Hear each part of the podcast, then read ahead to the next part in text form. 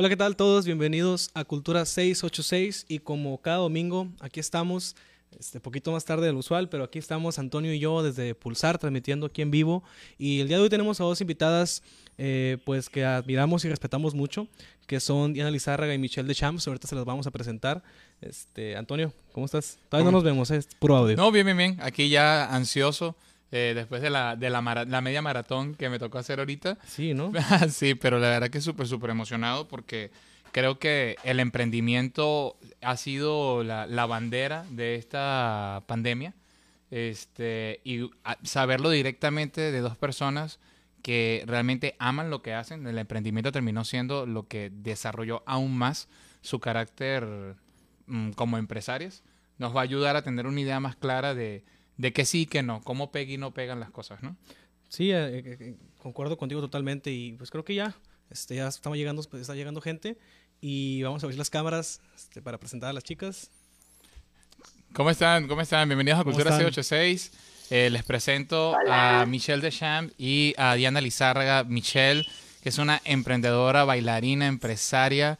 Este, la verdad que, ¿qué les puedo decir? Varias, varias generaciones de, alumnas de, han tenido la oportunidad de ver clases en su academia y creo que Diana Lizárraga, pues conocida por todos por esa voz en EXA 91.5, este, da gusto estar en, la, manejando y de repente escuchar casi que estén en una conversación con una persona completamente amena. Bienvenidas a Cultura C86 en este programa dedicado a ustedes dos como mujeres emprendedoras.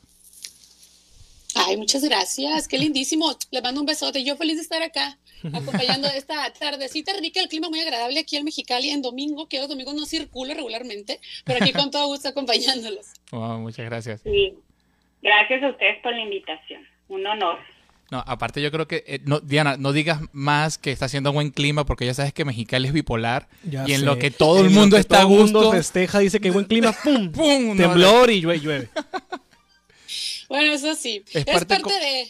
Es parte de la cultura de, de, de, Mexicali, porque de verdad que me da mucha risa cada vez que viene alguien de Tijuana. Dices venido ayer, ¿no? Es la típica frase del cachanilla cuando con los cambios de clima. Sí, siempre que viene un foráneo es el día que no hace calor. Entonces, nunca les, nunca les es muy raro que les toque el calor de verdad, ¿no? No les toca el bueno. es un gusto tenerlos aquí. Y, Antonio, a ver, ¿qué les decías? A ver, bueno, primero que todo, yo quisiera que ustedes nos contaran eh, un poco sobre ustedes, porque yo creo que una cosa es ser eh, la maestra y directora de una academia de danza, ser la, locutora y, y, también el host de un programa de tele, pero una cosa muy distinta es que alguien te pregunte cómo estás, quién eres y cómo lo lograste, porque a ustedes siempre les toca ser personas que forman el criterio artístico y en este caso también de espectáculos de una ciudad. Pero yo quisiera que ustedes nos contaran cómo, llegaron a esto, porque realmente a ustedes les toca hacer muchas entrevistas y al mismo tiempo formar el carácter artístico de, alguien. Entonces, ¿cómo llegaron a esto? Sí, ¿dónde empezaron? ¿Hubo un momento, ustedes aspiraban a esto o la vida las llevó aquí? Porque a veces uno quiere hacer algo y la vida lo lleva a un lugar donde no pensaba que ibas a estar y de repente te gusta y eres bueno para eso y ahí estás. Y Mexicali en su nobleza de repente te lleva a otro lugar completamente distinto al que tú querías. Y luego llegan cuarentenas y te cambian todo y te adaptas y resulta que eras mejor para otra cosa que no sabías y acabas en otra cosa, ¿no? Entonces... A ver, cuéntanos. Cuéntanos, chicas. ¿Quién quiere empezar? A ver. A ver, Michelle, te pues, escuché a ti primero. Yo. Va. Eh, Híjole, pues cómo empecé en esto del ballet. Desde chiquita, desde que tengo uso de razón, eh, les comentaba que crecí en una familia muy artística. Entonces, eh, pues convivía con, con música y danza y arte y pintura y desde, pues, lo primero que me acuerdo, ¿no? Y yo toda mi vida le decía a mi papá y a mi mamá, mamá, papá, ballet, pero no había academias de danza en Mexicali. En aquel entonces mi papá venía de Estados Unidos y de estar en la Ciudad de México, arquitecto que trabajaba en Bellas Artes y todo el rollo. Entonces decía, no, si aquí en Mexicali no hay ballet, ¿no? Y así me la llevé desde mis tres años hasta los nueve que abrieron una academia de la Royal Academy of Dance aquí en Mexicali. Entonces eh, me regalaron la oportunidad de por fin ir a mis clases de ballet a mis 11, 12 años era la asistente de la maestra que mi trabajo en aquel entonces era cambiarle al cassette. ah, qué hermoso. y te aseguro que era un honor, ¿no? O sea, tú estabas cumpliendo tu sueño ya en ese entonces, ¿no? De que, no, sí. Me imagino. Aparte me pagaban. Sí, ¿no? Sí, aparte me pagaban. Ah, fíjate, ¿te pagaban? La semana, ¿De chiquita? Qué padre. Sí, claro. O sea, no, que hay que hacer, hay, hay, un curso para eso, Alexis. Sí, ok. Mi trabajo era, imagínense, me decía, vamos a hacer de mi ples el ejercicio que sigue. Entonces le bajaba el volumen y le regresaba, le adelantaba y dejaba todo listo. Ya me bueno, en cassette eso era complicado. Eso, e, eso sí es verdad. En cassette eso era complicado, claro. claro, claro, Que tal vez muchas de las personas que nos ven ni recuerdan eso, pero tener un cassette, un disco de pasta, un VHS o un Betamax eh, para, no, Betamax, es ya muy, muy lejos, ¿no? Pero, pero llegar a ese punto exacto, ¿no? Donde, lo, creo que lo más similar sería ir a un video eh, y llegar al minuto exacto. y con todo eso ahorita con la flojera, ya ves los comentarios y dice minuto 1.15. Este, sí, sí, sí, sí, Ok, entonces pasaste a ser la asistente. bueno, era, era la, la, la que ponía la música, digamos. Todavía no era asistente. Ya de ahí, pues imagínense, entraba a todas las clases, me sabía todos los ejercicios, me sabía toda la música, entonces empecé a ser la asistente de la maestra cuando tenía 15 años. Okay. Ya, no, a los 15 años me dieron mi grupo ya como maestra titular, pero yo ya tenía 5 años trabajando. Cómo, cómo, o sea, ya, a los 15 ya empezaste a ser emprendedora. Pero, pero ¿te animaste a la primera o la pensaste o no te abrumaste y dijiste, oye, no, pues yo no. O de volada dijiste, yo jalo. No, aunque ustedes no lo crean, soy una persona súper tímida y súper introvertida. Entonces, imagínense hablar enfrente de, de las niñas que eran en aquel entonces las chiquitas me costaba mucho trabajo. Y luego una clase con papás era así como mi mayor reto del mundo. pero pues no podía decir que no. Entonces digamos que superé mis miedos y ya por azares del destino la maestra cerró su escuela cuando yo tenía 20 años aproximadamente y fue cuando empecé yo a dar clases porque las mamás de la academia me lo pidieron, o sea, me dijeron, Michelle, pues si tú les das clases a todas las alumnas, pues ¿por qué no? ¿Y cómo se llamó esa primera academia, Michelle?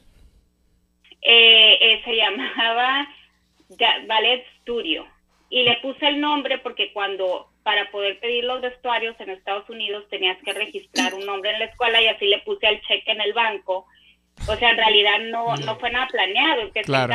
todo, se, todo se dio porque me imagino que tampoco planeaste dar las clases. Como dijiste que te hablaron las mamás y, oye, Michelle, dales clases a las niñas. Ellas fueron las que te invitaron, te empujaron a eso. No fue un plan tuyo, pues. no fue un plan mío. Sí era un plan que tenía, era un sueño que tenía como yo creo que toda niña que va a clases de ballet y más porque ya estaba involucrada en eso, ¿no? Ya mi rutina era ir a la escuela, llegar a mi casa, comía, me iba todo el día a la academia entonces, para mí ya era mi, mi, forma de vida, ¿no? Entonces, ahí estamos hablando de, tus, de tus 20 años, ¿no? Ya eras eh, dueña de una academia, o por ejemplo, ya tenías alumnas, ¿no?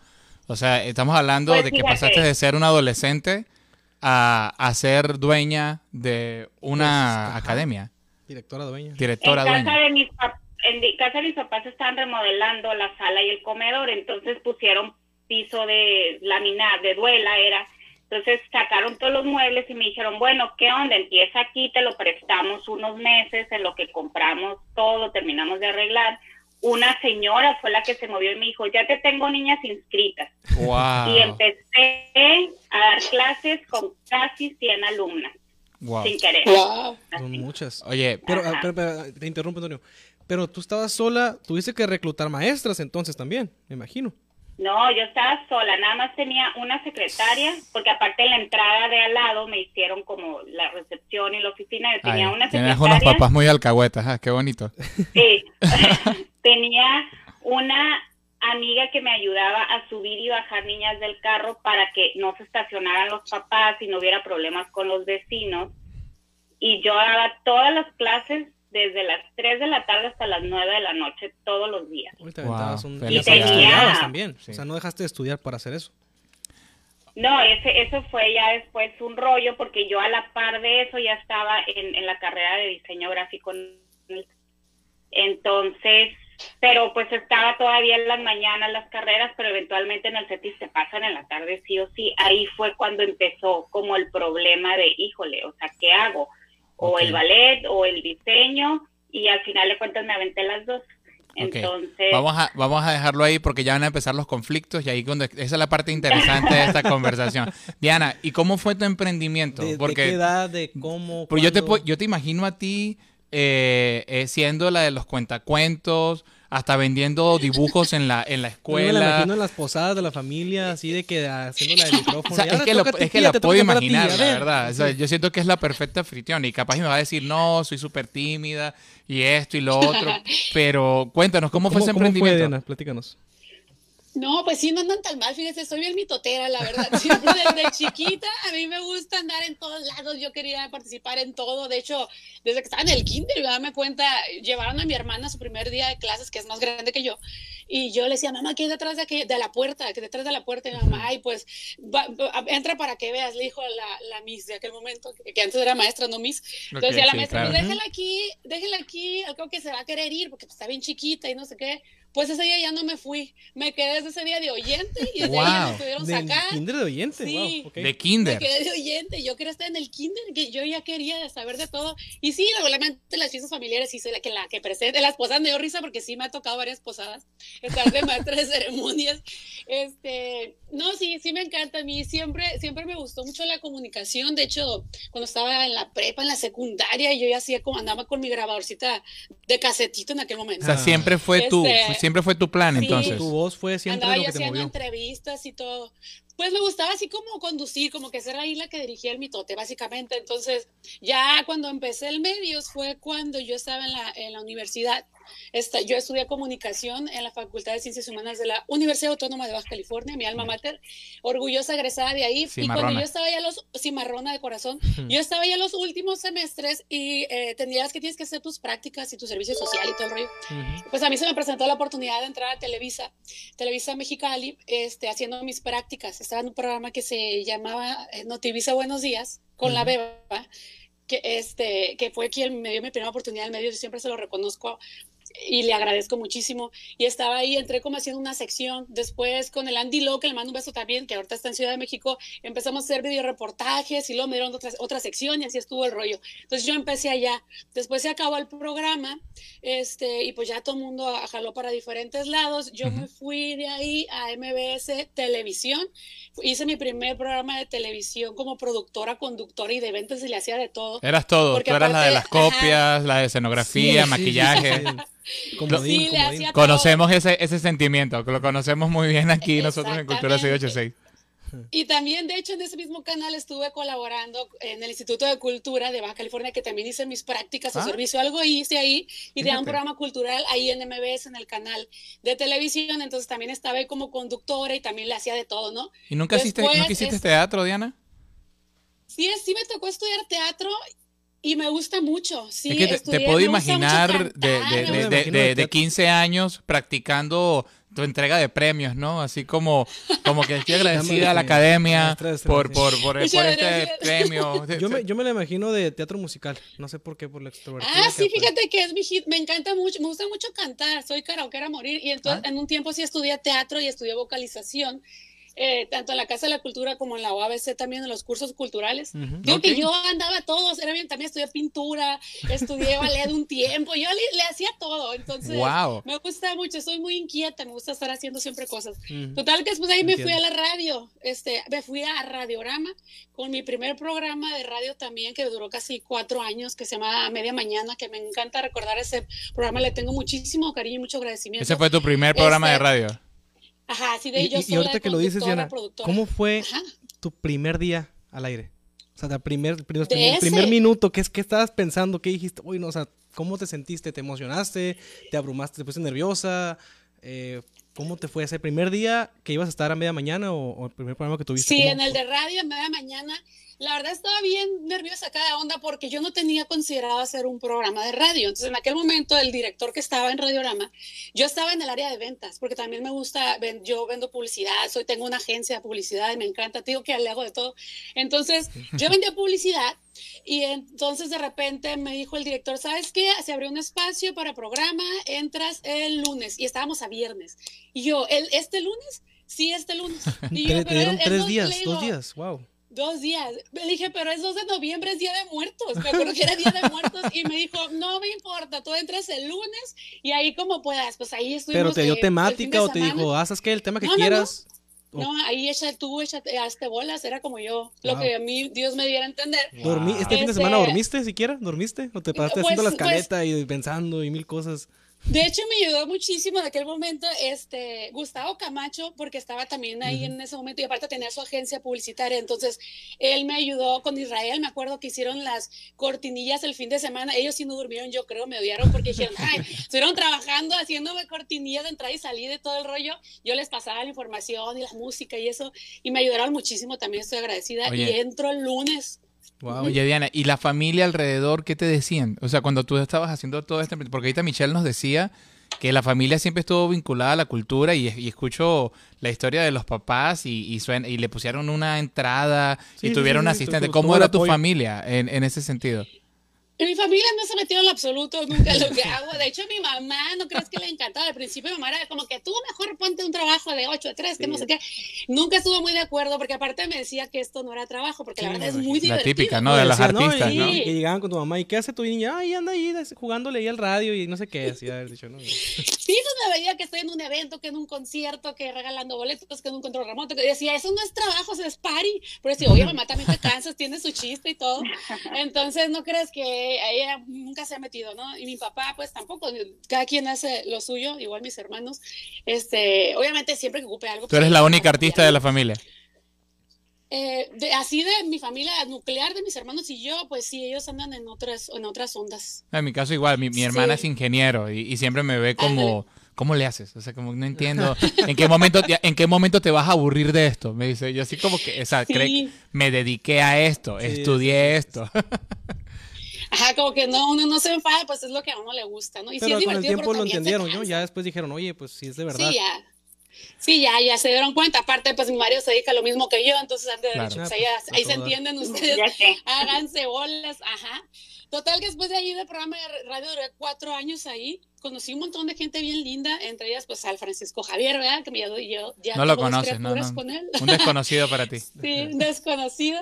Sí, ahí lo conocí, pues ahí tengo muchas cosas lindas y recuerdos de ese programa. Después de ahí me fui a, a EXA, a MBS, ahora en radio, este, que ya tengo ahí, voy para, tengo siete años ya en Ya EXA, tiempo. radio. Felicidades. Ajá. Sí, qué padre. Gracias. Y hace tres años me integré, pero de, de nuevo a la tele, porque yo quería hacer tele otra vez, pero ahora en Canal 66, y que estoy con la Beba de nuevo, pero ahora en el programa de acá. Entonces, fíjate qué curioso, con la que empecé, ahorita ando otra vez. Sí, o sea, Que la vuelta- nuevo, acabaste la y dio vueltas la vida. Oigan, le Sí. quería comentar, ahora que justamente ya eh, Michelle eh, iba a entrar en la parte de, de los conflictos, ¿no? De, de cómo, de cómo todo esto hermoso que acaban de decir, pues obviamente es como la biografía, ¿no? La parte en la que todo el mundo conoce la- el Sí, emprendimiento, Los ¿no? logros, ¿no? Los logros. Pero qué tan difícil es crecer en el mundo del arte y el espectáculo, este, y, y realmente que entiendan que ustedes tienen una visión y hasta una misión que, que tienen que cumplir,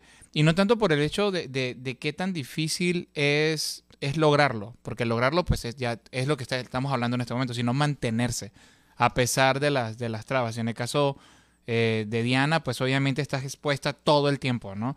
Y en el caso de Michelle, pues la, eres... la responsabilidad está arriba de toda una estructura de, de maestros y de alumnos Sí, y, de, y de planear. eh, tienes que ser perfecto, Sí, básicamente todo el tiempo. Y todo el mundo espera perfección de ti. ¿Cómo, cómo es atravesar los conflictos cuando eres un emprendedor eh, y realmente estás, eh, estás emocionado y de repente van, van apareciendo los conflictos? ¿Cómo lo, do- cómo logran... ¿Cómo lo enfrentas? ¿Cómo lo enfrentan exactamente?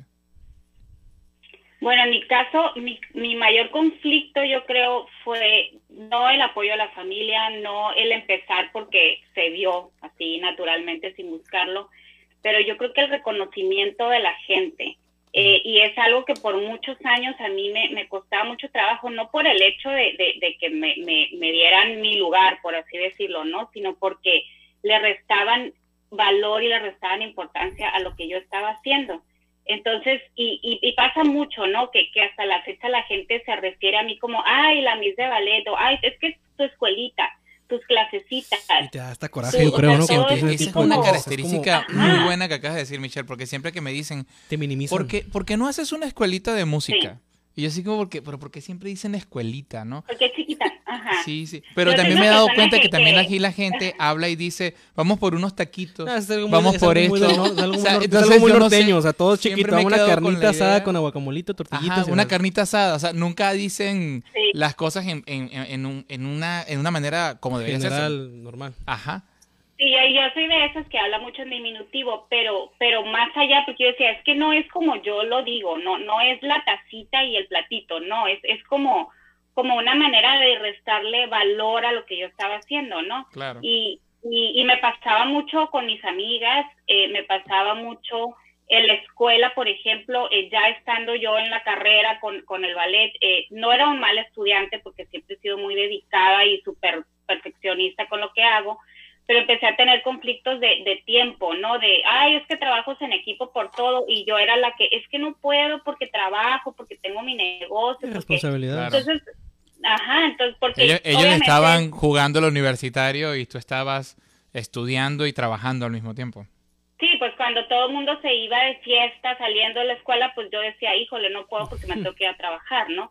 Claro. Entonces me, me, me topé primero con el que era en aquel entonces el coordinador de la carrera, que, que habló muy seriamente conmigo y, y me, me dijo así como que, a ver, o una cosa o la otra, Mm, porque el que mucho abarca, poco aprieta.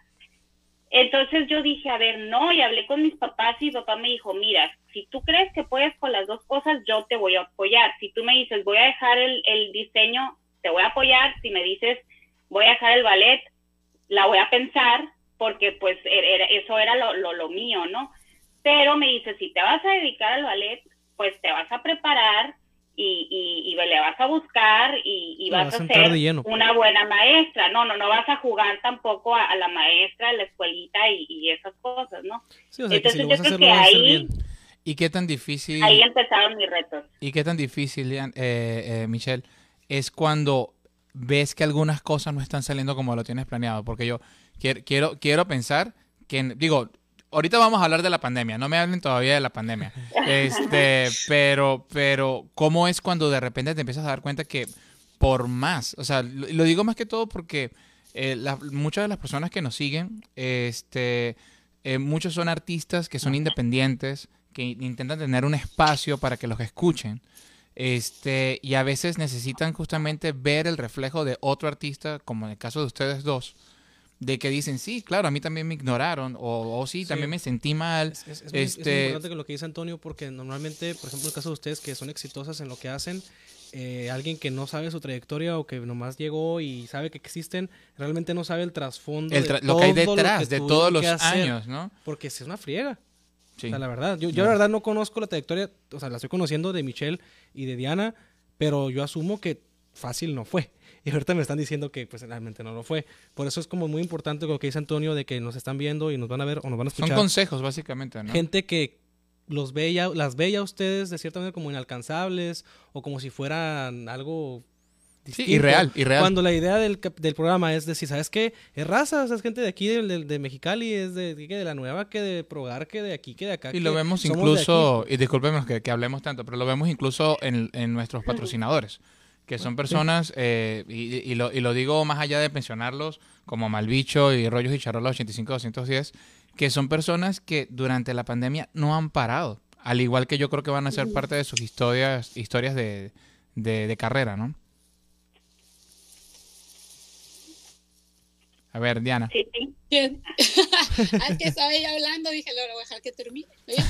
Este, no, sí, yo creo que todos en cualquier, en cualquier ámbito, en algún momento de tu vida se te presentan dificultades y te- se te van a seguir presentando porque es parte de, ¿no?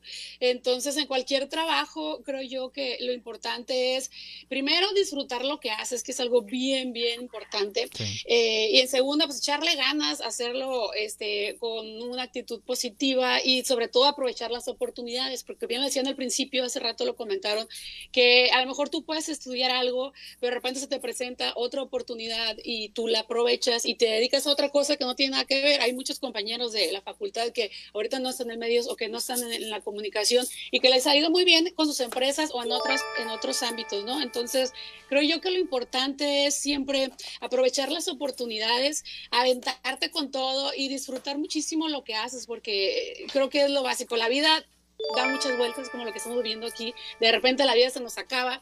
Lo hemos visto también tristemente en muchos casos. Entonces, yo creo que lo importante es disfrutar y tratar de ser feliz con lo que haces y eso lo transmites a las personas que te rodean. A ver, Michelle. Eh, ay, ¿en dónde me quedé?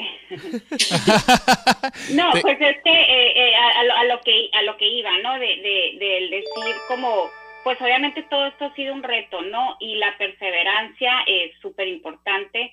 Eh, el apoyo, obviamente, el tener, el tener un equipo que te respalda, pues también te ayuda, ¿no? Eh, a mí en mi caso, pues que lo tuve todo, de repente fue luchar tanto por tener mi academia, por terminar mi carrera, que, que llegó un punto en el que dije yo, a ver, tanto esfuerzo que hice por ser diseñadora y ahora qué, ¿no?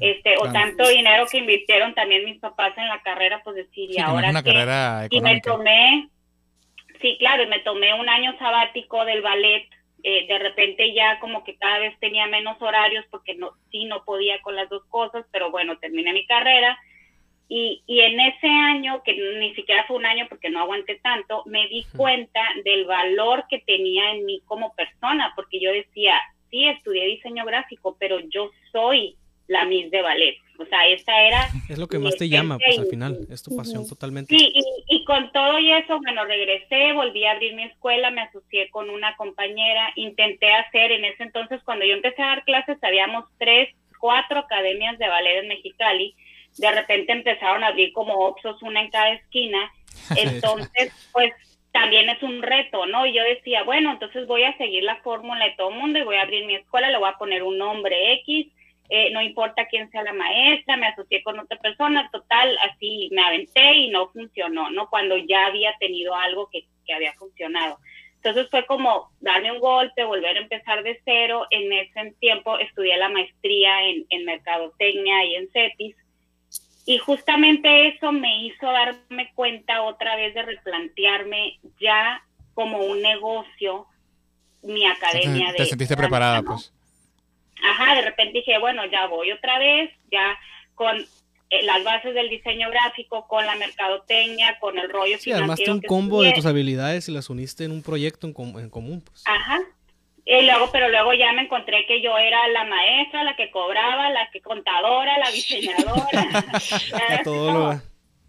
Dije yo, a ver, no. Y luego, pues digo, empecé muy bonita, ¿no? Eh, eh, mi escuela, pero también a mis 20 años toparte con que tienes que lidiar con papás, con, con pues con, con, el evento de fin de cursos, con una logística, con el comprar vestuario, con la escenografía, con, o sea, era... No, sí, es toda una avalancha de, de, de, de, producción que increíble, ¿no? Que, que tiene que abordar. Uno siempre tiene el sueño, por lo menos en el caso de nosotros, del concierto, ah. y el proceso detrás te lleva a tener conflictos internos eh, enormes, ¿no? Casi de preguntarte en una esquina así en posición fetal por qué hice esto, por qué estudié esto, ¿no?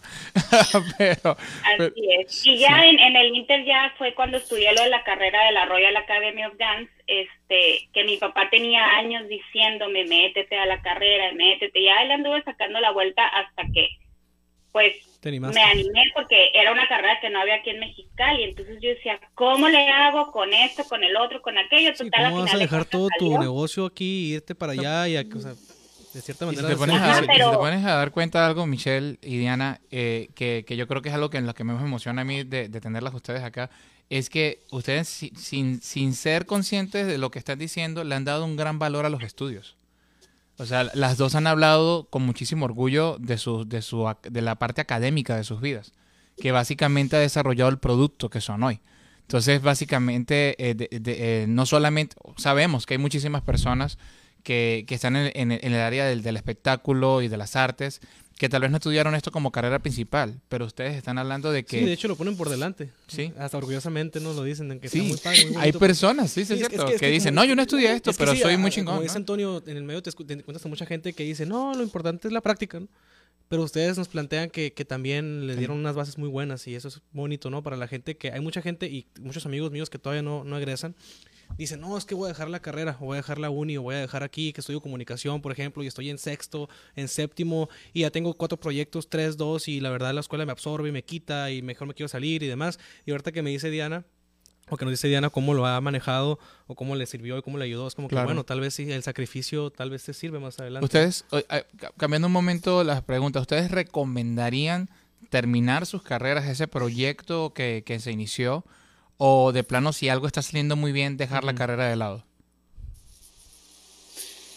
Por ejemplo, yo, yo sí recomiendo, por ejemplo, en comunicación y si te quieres dedicar a eso, ya vas en sexto, oye, pues ya aguántate tantito, échale ganas, esfuérzate, no importa que te desveles, este, termina, porque sí es bien importante que si a eso te quieres dedicar, pues sí concluyas.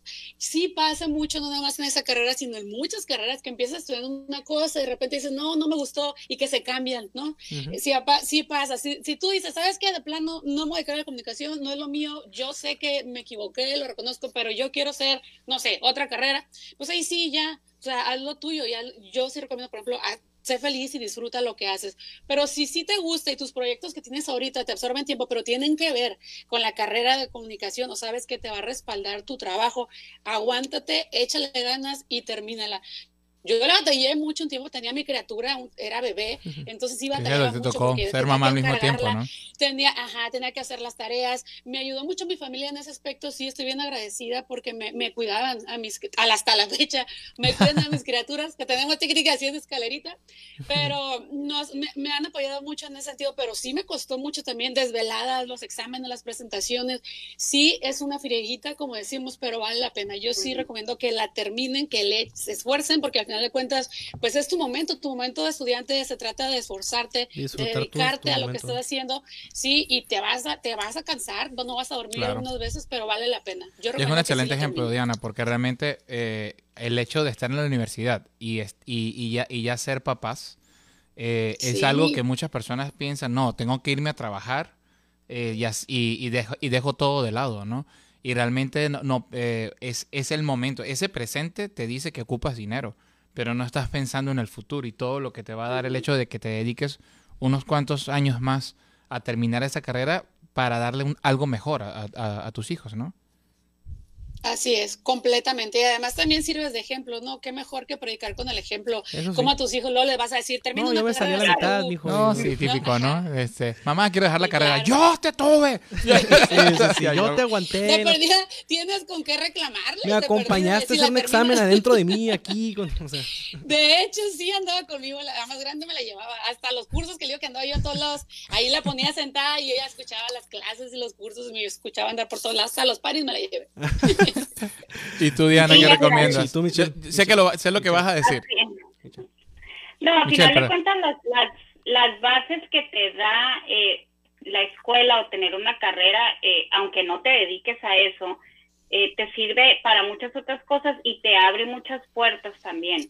Entonces, eh, yo también soy de la idea, de hecho doy clases ahorita en, en, en CETIS Universidad a los alumnos de diseño gráfico, Oh. este, y les digo, porque me toca dar primero y segundo semestre, entonces les digo, es que si esto no es lo tuyo, salte ahorita, pues estás a tiempo porque no, no soy partidaria de que la gente haga algo porque se lo exigen, ¿no? Porque he tenido la fortuna de hacer lo que he querido, lo que me ha llamado el corazón y lo que me ha gustado, ¿no? Entonces les digo, qué padre, si no es esto, pues es lo otro. Claro. Pero ya están al final, les digo, pues es que ya termina y entonces empieza otra cosa, o sea, y, y, y, y me puedo poner como ejemplo, ¿no? Ahorita no con mis hijos, pero sí con mis alumnos de decirle, oigan, yo pude, tengo dos carreras, estudié esto, a mí según yo no me gustaba la escuela, ya tengo una maestría, un diplomado, ya ya ando dando clases y no, y te acaba- no te gustaba la A escuela. mí no te- me vas a decir que no se puede. No te, no te No gustaba la escuela y acabaste siendo maestra de la universidad, o sea, irónicamente. ¿no? Sí, qué Claro. irónico, ¿no? De- ¿Cuántos años? definitivamente cuando la boca se te hace chicharrón, ¿no? Completamente. Así es. Entonces yo decía, ya quiero salir de aquí y ahí sigo. Ahí sigues, ¿cuántos ¿no? Regresaste a tu, a tu, a tu a dar clases. Y aparte también les digo, la- las prácticas profesionales, como lo menciona Diana, porque luego todo el mundo es que me las firman y no les digo, hazlo, porque Ujú. es tu momento de aprender, de que te digan, como eres estudiante, no importa, te pasan uno que otros errores, conoces gente, pero pues también eso es muy importante, estar trabajando aquí y allá y, y, y pues eso también es, es lo que te forma, ¿no? Las experiencias laborales. totalmente, Michelle. Bueno, ahorita vamos a hacer una pequeña pausa. Eh, estamos aquí en Pulsar Media gracias a, a Charlie Vizcarra, ya tú lo conoces bien, Michelle, por darnos la oportunidad de estar aquí. Un poquito, un poquito. Oportunidad, poquito nomás. Y vamos ahorita a hacer una pequeña pausa, un minuto, para pues eh, regresar y leer Y algunos pasar a los comentarios. otros patrocinadores Ya también. sé, ¿eh? no, y Ahí la vamos a pasar a la sí. parte buena. Y hay algunos comentarios aquí para ustedes, ahorita los leemos y, y interactuamos con la gente. Así que espérenos un minuto, ahorita regresamos. Estamos aquí en Cultura 686. Gracias por estar aquí. Bye.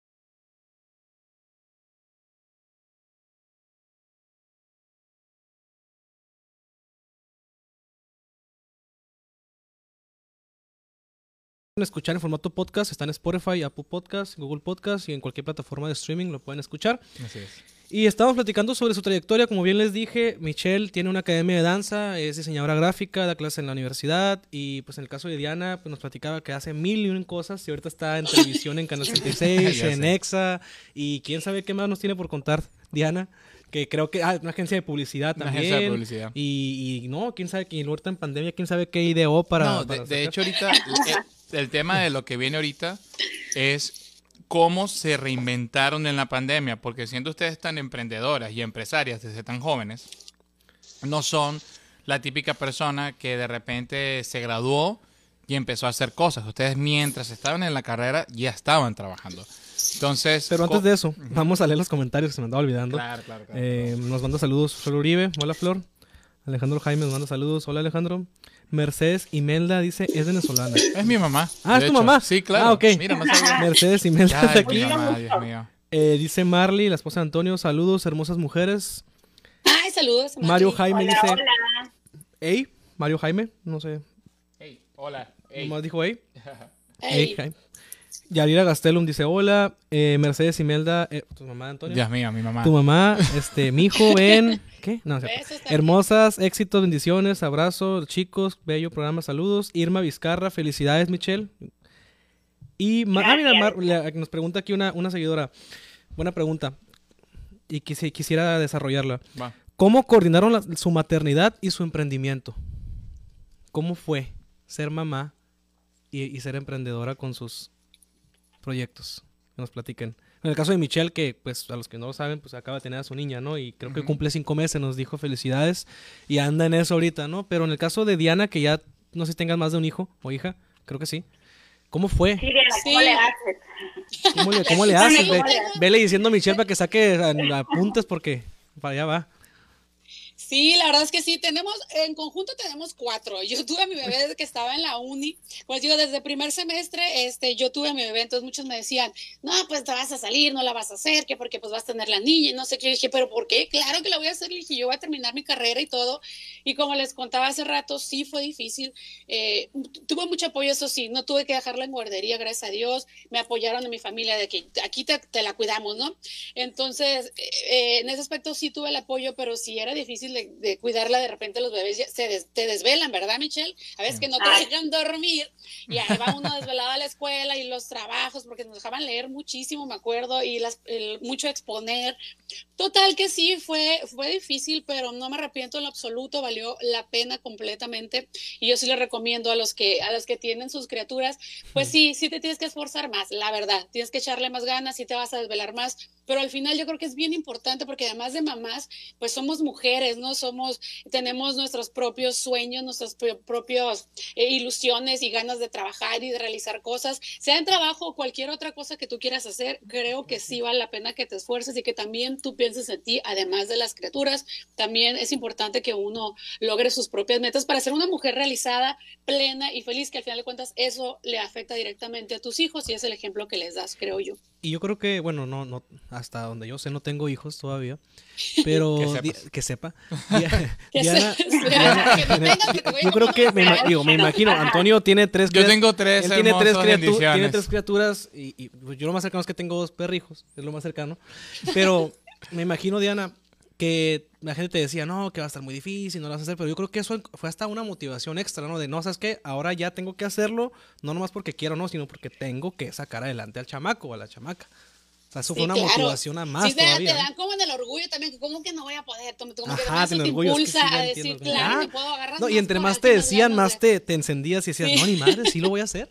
sí lo voy a hacer. Sí, sí, sí. No, la verdad es que sí, sí fue eh, pesadito, pero como te digo, valió mucho la pena. Yo les recomiendo que sí se esfuercen a las mamás y a los papás, porque también hay muchos papás que se encargan de sus propios hijos, entonces, Sí. este, vale la pena. Sí. Siempre y cuando estén cuidados los niños, oyendo, ¿eh? No, Sí. Lo que no se vale es descuidar a los hijos, eso sí, ¿no? No por realizar tus propios sueños. Hay que tener un, un equilibrio, un balance y de que ellos estén Un bien cuidados para que tú también puedas realizarte en lo tuyo, ¿no? Oye, Michelle, y en tu caso, ¿qué te ha tocado la maternidad en la pandemia? ¿Qué te llevamos a pasar a ese tema?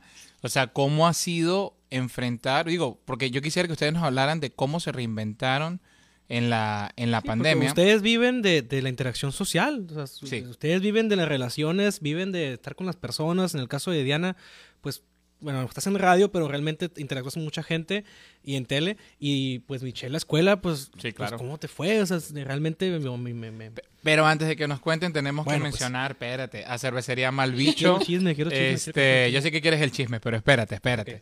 Este, cervecería Malbicho, que como les comentábamos eh, y le comentamos casi toda la semana, la pueden conseguir en Legión, el Sume y Baja cervecería. Eh, Baja Beer Boutique y la cervecería 686. Nosotros hoy nos estamos tomando una chamaco.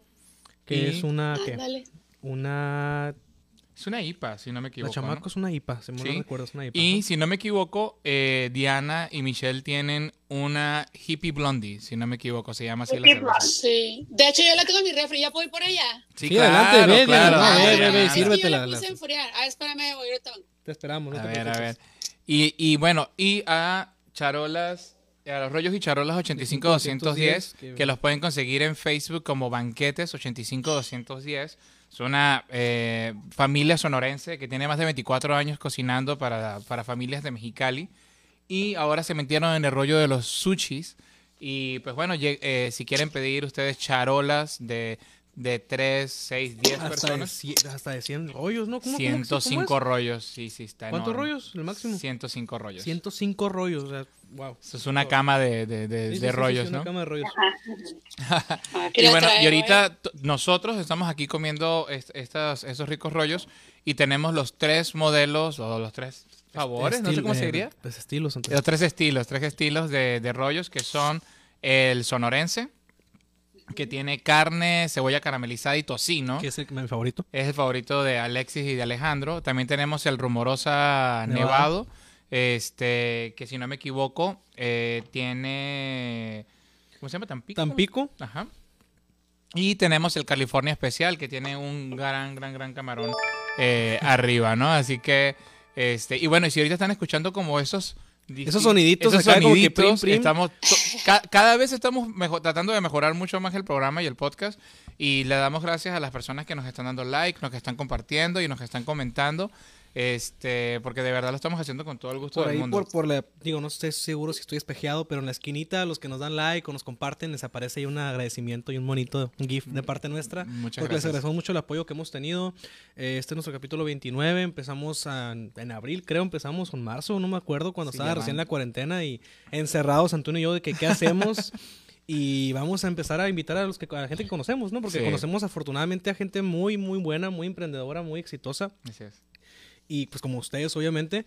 Y muchos me decían, me acordé ahorita de Diana, no, cuando se acabe la cuarentena lo vas a dejar, que no vas a poder con todos tus actividades, con todos tus trabajos, me dedico a varias cosas y, y a eso no la vas a armar y demás. Y yo, ah, no, así de que, ah, no, vas a ver. Sí. Y pues con, con el paso del tiempo, afortunadamente, pues hemos tenido el apoyo. Nos ha ido bastante ha ido bien, bastante gracias a bien, Dios. Y lo que falta, gracias a Alejandro Jaime que aquí está atrás, este, ahí comiendo sushi también, nos está ayudando en la producción, pues a Charlie Vizcarra, Pulsar, el equipo de Pulsar, a todos los patrocinadores y a ustedes que están aquí viéndonos y a ustedes que están invitadas, pues Cuéntenos, la reinvención en la pandemia. y, y vayan al mismo tiempo, Diana, de- vaya- vamos diciendo qué te parece la cheve, qué te parecen los, los, los sí. rollos.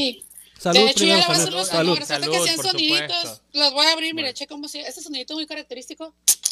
Ajá. Eh, ¿Qué tal? Qué buen sonido. Mira, Muchas qué- gracias Qué a Malbicho. La verdad es que a mí sí me gusta la cerveza y también el sushi me encantó. Yo fascinada. También a Rollos y Charoles. Gracias por mandarlos, son unos amores. Y como la puse en digo, a mí sí me gusta la cerveza bien heladita. Así está como debe ser. Salud, así chicos. debe ser, así debe ser. Alguien está diciendo que, que Michelle tiene acento venezolano. ¿Qué onda? Ma- mamá, por favor, recuerda que lo que piensas tienes que cuidar, tienes que tener cuidado cuando lo escribes. Que tienes ¿Quién acento venezolano, man? Michelle, no sé. No alcanzo a ver quién Así lo está dijo. muy rica, ¿eh? ¿Cómo? Que sí está muy rica la cerveza. Ah, Sí. qué bueno que te gustó. Una hippie blonde me tocó a mí. Esta es de, mi- es de mis favoritas de Malbicho. La verdad es que eh, puedes. eh, primero, el grado de alcohol está bastante bueno, es de 4.3. Y, te- y pues con una. Oye, Digo, más allá de voy quitar. a terminar y yo, uh, la.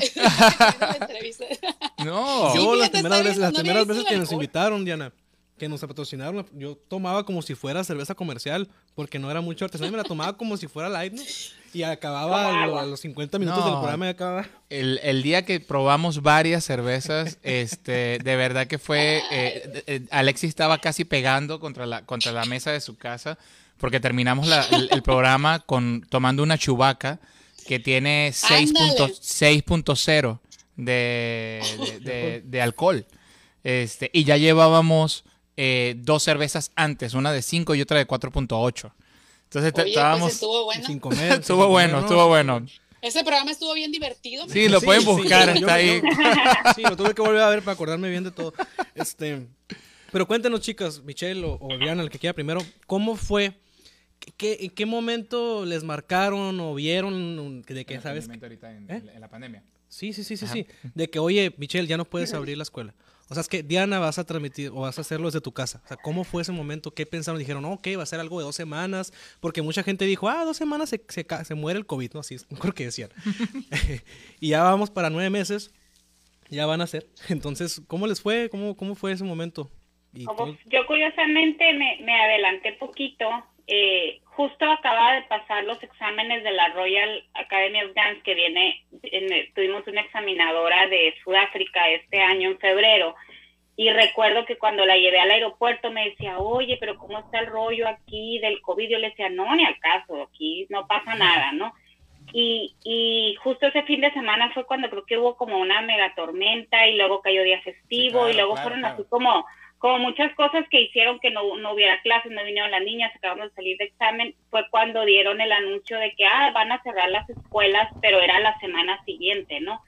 Entonces de repente ya empieza como esta preocupación con los papás y yo decía, bueno, pero ¿por qué la semana siguiente? ¿Por qué no ya? O sea, pues total, dije yo, una semana más, pues regresamos en tres semanas, pero mi, mi, mi código de ética como maestra y persona responsable, yo decía, no, pues es que esto lo tengo que cerrar. O sea, si es una pandemia y es una emergencia sanitaria, lo tengo que hacer ya. Entonces fue como a partir de ese día yo avisé, subí un comunicado a la escuela que saben qué, por cuestiones de salud, porque los papás ya estaban un poco preocupados y aparte yo también un poquito por mi embarazo que dije yo, a ver, o sea, ah, tampoco me la puedo tomar tan a la ligera. Y curiosamente al día siguiente fue cuando dijeron no más y eso fue principios de marzo más o menos y pues aquí seguimos. Sí, el 18 de marzo, 17 de marzo me acuerdo. ¿Y cómo te adaptaste, Michelle? ¿Cómo fue? Este, dijiste, oye, ¿qué hago? ¿La doy en línea? Se cerró, se cerró físicamente la escuela un día.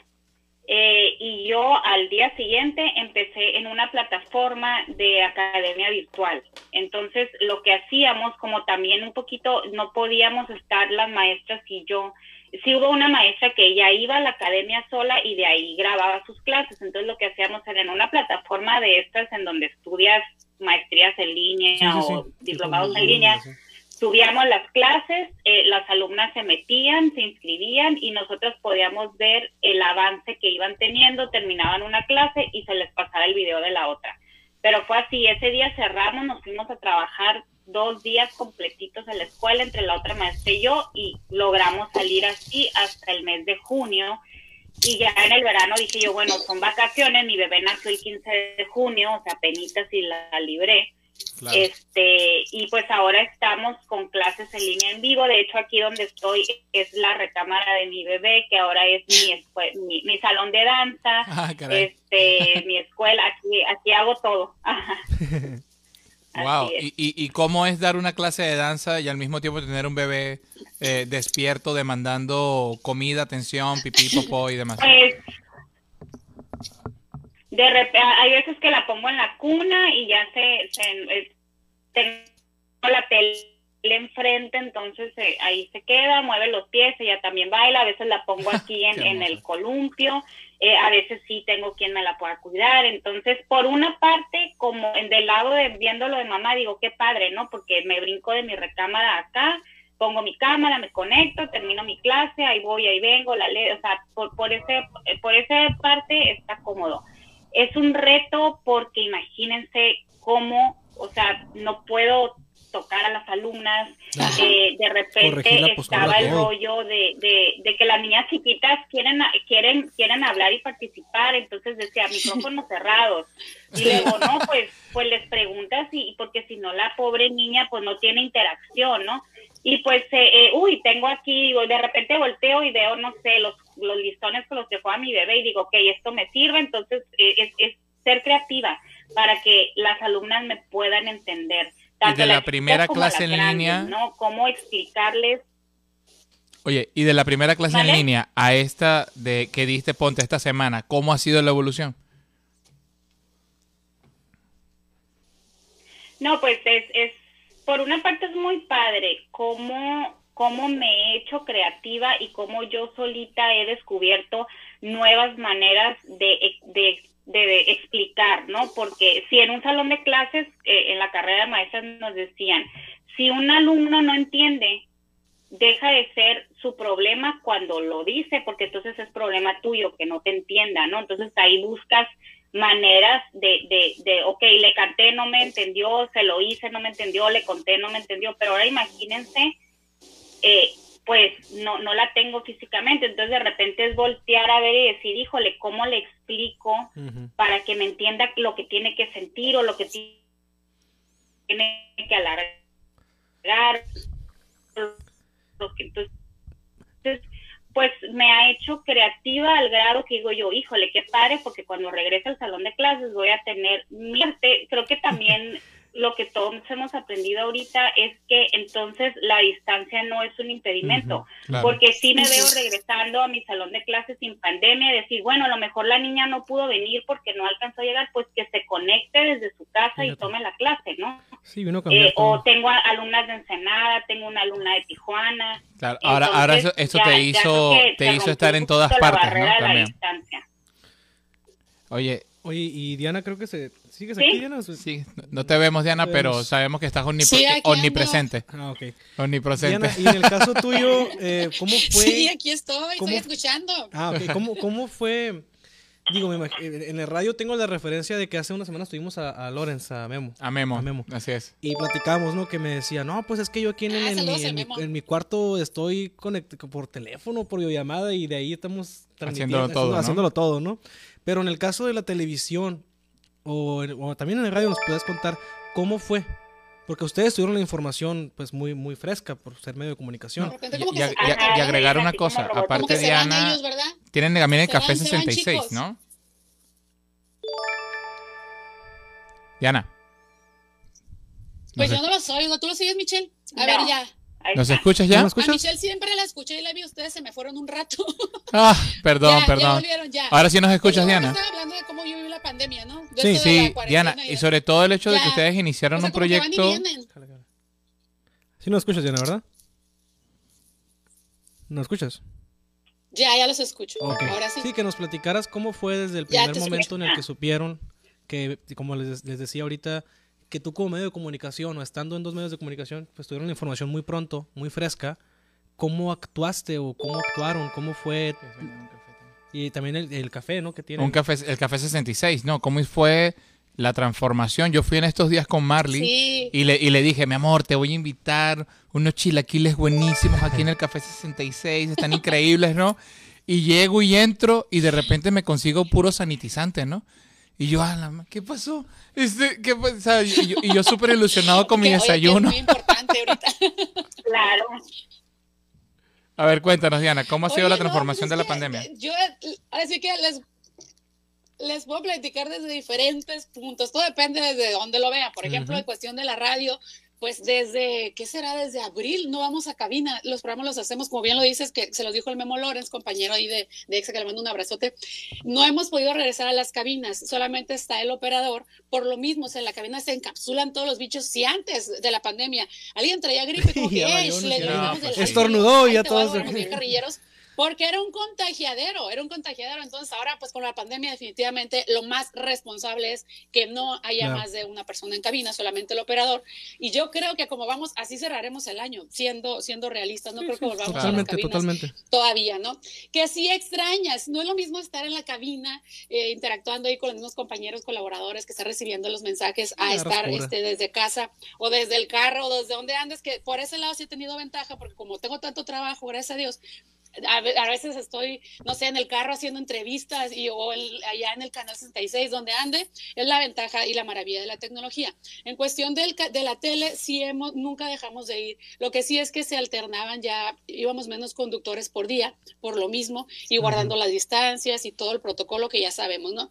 En cuestión del Café 66, que es un proyecto que tenemos no, no mucho que abrimos, que la verdad sí estaba muy rico los desayunos, como Oh, bien lo dices. rico.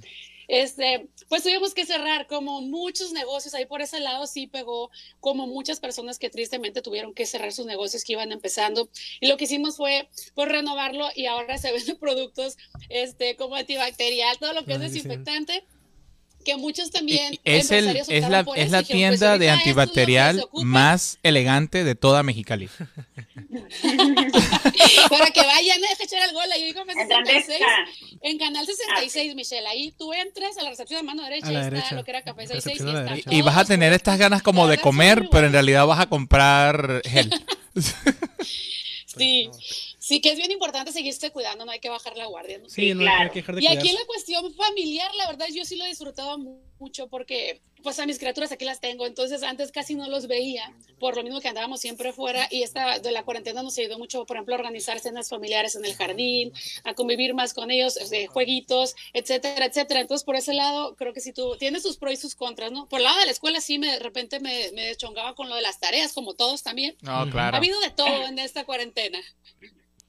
Oye, pues de verdad que es bastante inspirador todo lo que nos cuentan porque realmente ser mamá en cuarentena y aparte ser dueña eh, de, de un café, empezar a hacer un proyecto eh, en De- casa de radio. No, y aparte también en el caso de Michelle, de la escuela, de las maestras, de los niños, de los padres de familia, que estés tenerlos ahí siempre en stand-by porque están siempre ahí pendientes de Claro. cosa. a, a mí, a mí lo que me pasó que cuando nace Lucía, este, pues de repente te encuentras como con mucho tiempo libre, así lo veía yo, ¿no? No sé que estoy Oh, loca, pero yo decía, cosita. bueno, es que Ay, come cosita. y duerme.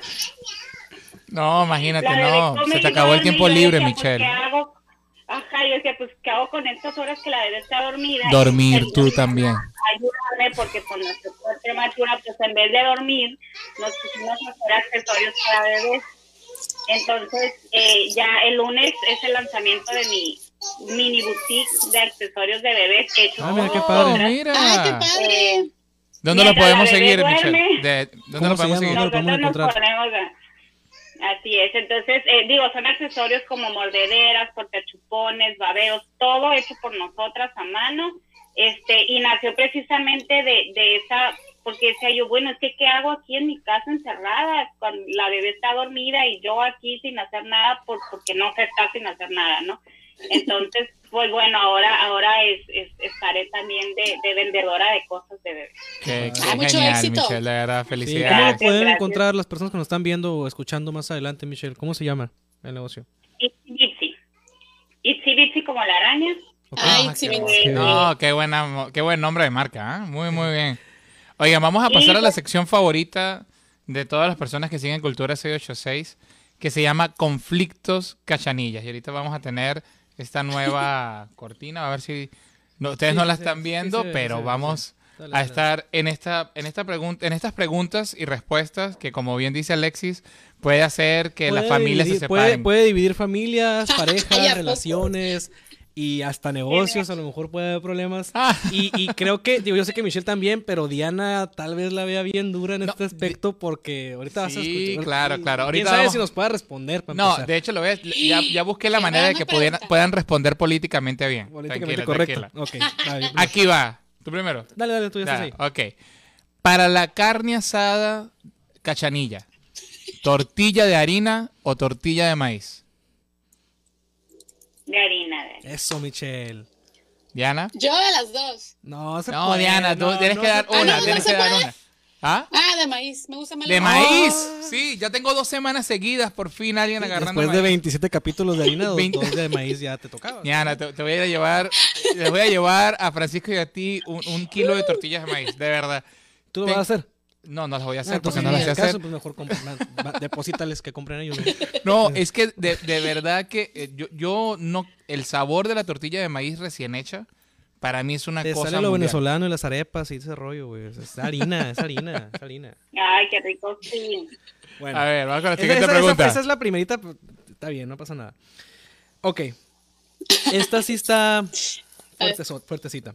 En cualquier, en cualquier contexto, ¿eh? ya sea con amigos, con amigas, con comadres, compadres, eh, hijos, familia, no sé. A la- a desayuno, comida, cena, madrugada, lo que sea. Elijan, o qué elegirían, mejor dicho. ¿Tacos o comida china? ¿Qué prefieren? ¿Para cuál contexto? Dijiste Para para, cualquier contexto en general. Para- dicen, para- ¿Qué prefieres, tacos o comida china? Para, para comer, en- para comer. sea. Híjole, ahí sí Ah. me la pusiste difícil. Yo tacos. Eso, Michelle. Mira, no, cómo no, si no Charlie no la deja comer más. Sí, oigan, ahorita no puedo, pero no quiero que me dejen sin mi carne. A ver, Diana, tú eres mi, tú eres Diana. tú- vamos, Diana. ¿Tacos o comida china? Dios mío. ¿Qué prefieres? Tiene que haber uno que te guste más. Es que depende del Es que contexto. fíjate, No la, ajá, no la, es no que no, del déjala que, contexto. déjala, Las dos déjala me hablar. gustan. Déjala hablar. No, es que me No, risa porque justo ayer me acabo de comer unos tacos de carne asada porque Javier andaba afuera en un compromiso y cuando vino me dijo, te llevo algo, y yo pues tráeme tacos. Estaba entre comida está. china y tacos, porque se hizo más noche. Por eso, pero si es más noche, tacos, pero si es más de día, prefiero la comida china. Eso, la ajá. ¿Y cuál sería tu, re- O sea te el redondear esta respuesta? Porque él, él- él como abogado que es, está tratando de llevarte hacia una respuesta que no quieres decir.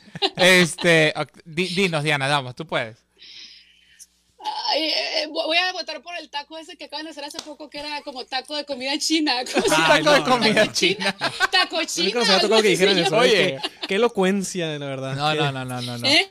No, sa- sa- sabes que por ejemplo yo de- cuando llegué y, y estuve en mi primer eh, restaurante chino, a mí me impresionó eh, lo largo de las mesas, ¿no? Y me, y me tocó ver, un, eh, en este caso era, ¿cómo se llama el restaurante que está pegado a la línea? No, El- pues hay un chorro. No, pero el más famosito, el más famoso. Algo. Pues, El Gulok, algo así se llama, no sé. mm, Bueno, es que La cosa es que en Es esa mesa había, me acuerdo que había una muchachita emo, y había otro muchacho y así, entonces se notaba que ellos no querían convivir con su familia, pero a fuerzas, por pasar el plato, por pasar el té, el té. o sea, tenían que convivir con la familia, ¿no? Y es algo que te deja la comida china, o sea, hace que sea un momento familiar, aunque el muchacho sea muy rebelde o muy adolescente, se vuelve un momento familiar. Mira, el taco le gusta a todos. No ocupas, Ah, no. no. ocupas poner todo un contexto bien complicado para poder responder que, que los tacos son mejores. Ok, ok, va. Esta pregunta a Alexis no le gusta que yo la haga. No, porque él. eh, no no, está no no, está- chila, solamente que él, como abogado, fuera de la cámara, la hace a cada rato. sea, Con la cámara, ya, ya, tantito, cálmate, ¿no? cálmate. Entonces, yo se las voy a replantear. Sí, señor. ¿Sí? Cabrón.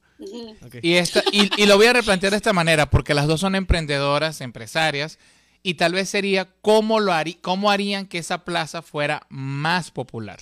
¿Ok? La pregunta es difícil, pero ustedes pueden, ¿no?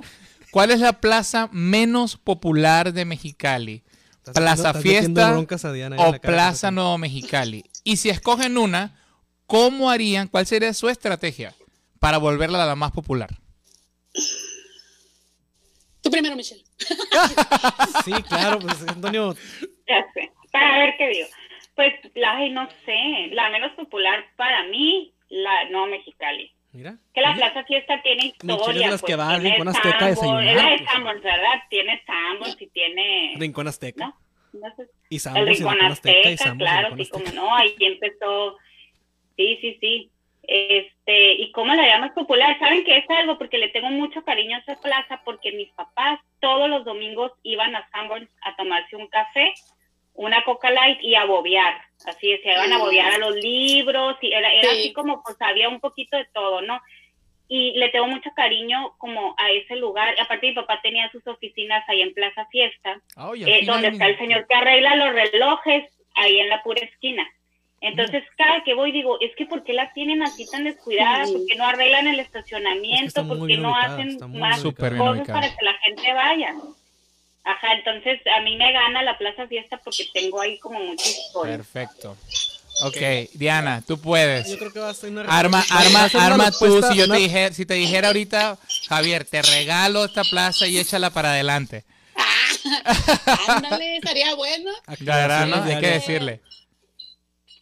La verdad, la verdad, yo pienso que la menos popular sí es Plaza Fiesta ahorita. ¿Por qué? Porque casi no tiene negocios. Es, concuerdo con Michelle que el Sambors es el que, la, la que el que sobrevive Sí, ahí ahí, sostiene todo el ahí. changarro, porque es el que tiene más afluencia. Sin embargo, la No Mexicali creo que sí tiene muchos negocios abiertos y yo siempre que paso hay un carrerío, entonces yo creo Sí, que ahorita es menos popular la Plaza Fiesta o menos, eh, tiene menos asistencia. ¿Y qué harías Sin tú, embargo, Diana, por para la hacer ubicación, creo, ajá, creo yo que puede, pueden eh, pues, renovarla y, y sí pueden reavivar. Ahorita por la pandemia está bien cañón, la verdad. Claro.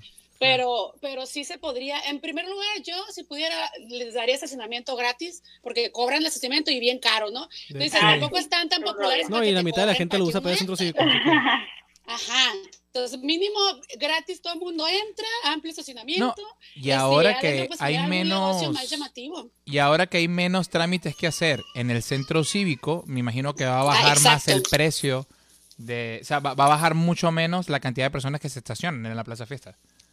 Sí, claro. Sí. Esto concuerdo completamente. siguiente pregunta. Esta es otra Esa pregunta que, que yo creo que también más que nada Diana la va a poner en, en aprietos. aprietos. En aprietos.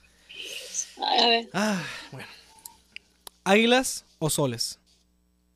Ay, Águila. Ah. Ay, yo águila. A ver, Michelle, ¿qué dijiste? ¿Michelle? Águila. Claro, Águilas. claro, pues, directo.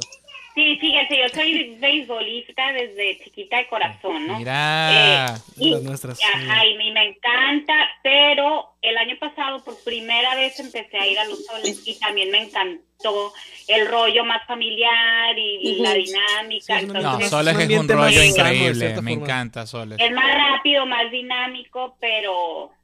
Ajá. Pero la cháchara de los águilas no, no, es- no es Sí, incomparable. Sí, es muy diferente. Extraño que me pongan como Kalimba en la pantalla. de los águilas. Ah. En los águilas. A ver, Diana. Este, mira, yo, yo creo que Mexicali eh, hay mayor, hay más porcentaje de gente beisbolera, más, más que tiene más audiencia los Águilas. Sin embargo, los Soles han hecho muy buen papel. La verdad Sí. es que han llevado el nombre de Mexicali muy en alto, han Sí. desempeñado muy buen, muy buen papel representando a todos los cachanillas. Pero también yo sí, desde chiquita, pues mi papá jugaba con mis tíos. Entonces yo desde que era chiquitita, igual que Michelle, yo andaba ahí con ellos en los juegos, nos llevaba a los águilas, de hecho. Entonces, como que tienes cierta, cierto cariño, te acuerdas y entonces cuando vas, pues ya te sientes como en casa, ¿no? Entonces sí he ido muchas más veces al base, pero cuando he ido también a ver a los soles, me la he pasado increíble, concuerdo con Michelle, es un ambiente muy familiar, muy diferente y te la pasas muy bien. Entonces Así es. creo yo que cada uno tiene lo suyo, pero sí hay más porcentaje, creo yo, de beisbolistas aquí en Mexicali. No, este, no, porque ya son más Oye, años, los qué, incre- increíble, qué manera tan, tan, tan, wow, de bajar la respuesta. Muy bien, muy bien, Diana. 20 puntos. esa- oh, ¿Qué fue Sí, sí. eso? ¿Qué fue eso? Eh, la respuesta Los fue tan contundente que, que se cayó la cámara, pero seguimos adelante, no te preocupes. ¿Me escuchas?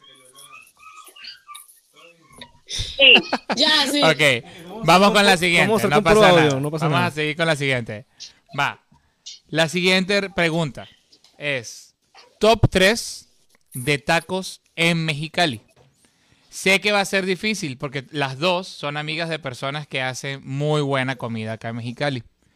Este, pero quisieran que nos dijeran su top 3 de tacos en Mexicali. Ahora, empezando desde el 3 hasta el 1. ¿Quién comienza? Ay, Michelle siempre comienza Michelle. Este, Y no necesariamente es que esté más rico, ¿eh? sino que a ustedes les gusta más de cierta manera, porque pues en gustos cada quien, ¿no? Ajá, Los que más o- frecuentamos, ¿era verdad? Pues sí, eh, diría el Kuchitrotsky, este, ay, ¿cuál otro será? Eh, unos que están por la, de las Américas, creo que es el Tecolote y los Tres Pablos. ¿Hay empate El tecolote, Sí. muy bien. Ha salido en casi todos los programas el tecolote. Ah, claro, la- la- oye, no los taco, las papas de ahí con carne. Oh, no las he probado, las papas con carne. Tampoco. Ah, muy buena, súper recomendada. Hay que También ir, la de hay los que ir, Tres tecolote, Pablos. patrocínanos. A ver, Diana, sé que es difícil para ti, perdónanos, Diana, pero justamente es parte de la dinámica De que de, sea de conflictos cachanillas, libre. justamente. Ay, a ver, este, los que más frecuentamos regularmente son, ese ruido que se oye son mis vecinitas, ¿sí? que están gritando. Este, a ver, el- yo creo que sería eh, también el tecolote, eh, las brasas. Y a mí los que me gustan mucho es uno que se llama la taquiza de Mario, que no es muy grande. Y mucha Ah, gente la que no está en la conoce, aviación- en la a aviación. El sabor de la carne. Ajá. Uh, sí, ese. a las Muy buena. Se me Cuatro de la mañana sigue ahí un. Mario. Venden, venden uno, ajá, se cierran bien tarde y venden uno que se llama Volcán, Que es el que es como la tostada con carne y queso y la verdad está delicioso. Oh, no lo he ese, es- ese es como Y- que, y- y de está- hecho es el que los que cené ayer que les dije, de la taquiza de Mario que le mandamos un abrazote, siempre nos trata muy lindo Mario. Sí, nunca, Ah. nunca falla. Y el, sabor muy familiar, ¿no? Muy como casero de esos tacos. Eh, Antonio, ustedes saben que para tacos es mi casa, ¿verdad? No, No, por supuesto. claro, no, sí, que sí, sí, así de la calle, pues, pues serían esos.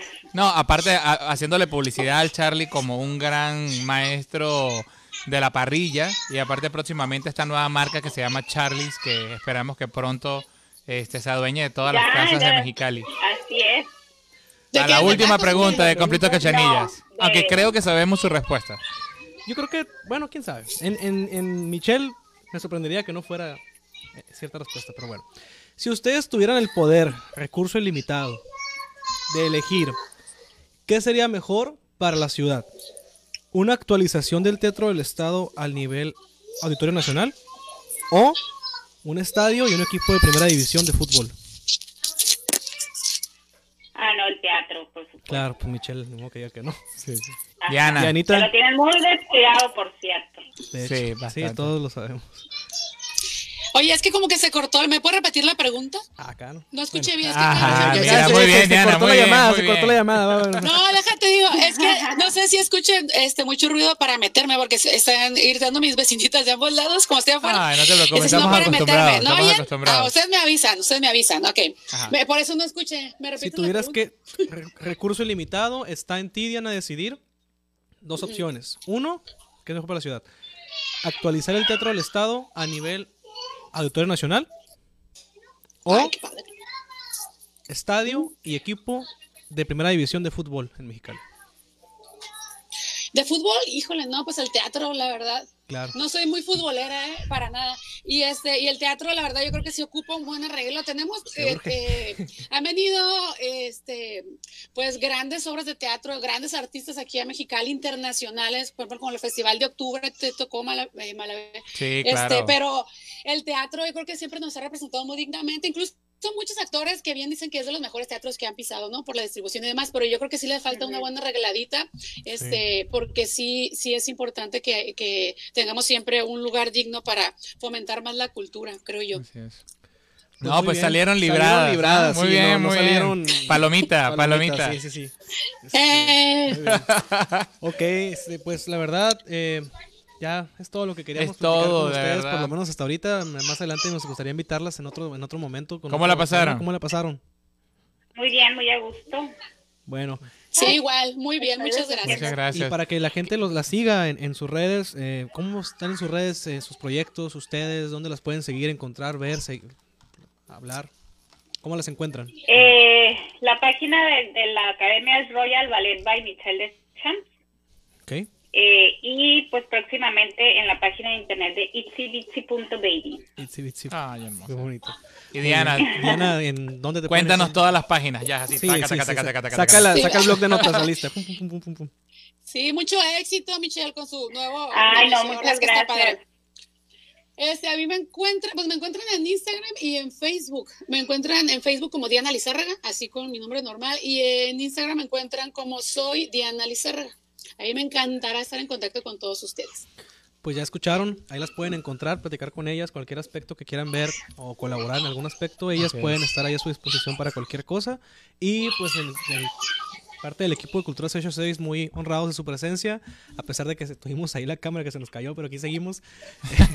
Ahorita vamos a ver cuánto fue el daño, pero bueno, ya es cosa nuestra. Y nos pueden escuchar en Spotify, iTunes, Así YouTube, es. Facebook, Instagram TV.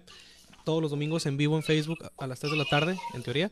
Y pues, Antonio, ¿algo Pues, pues, muchas gracias de nuevo por, por estar con nosotros, Diana y a Michelle, porque la verdad que siempre nos esforzamos que cada domingo tengamos personas que son un ejemplo para los cachanillas, pero por sobre todo tenemos personas a las que nosotros admiramos. Así que de verdad que muchas, muchas gracias por ser parte de uno de los episodios de Cultura C86. Nos vemos. Gracias a ustedes por la invitación y esperemos vernos muy pronto. Sale. Así es, muchas gracias también por las cortesías, gracias a Malbicho y también a Rollo Sucharola, se la rifaron todo delicioso, muy recomendable, apoyemos el comercio local y a ustedes, pues mucho éxito chicos, que sigan con muchas más este, entrevistas y esperemos vernos pronto, que ya pase toda esta situación. Ya Amén, Cuídense pronto. mucho a todos. Igualmente, Gracias. nos vemos. Bye bye. Cuídense.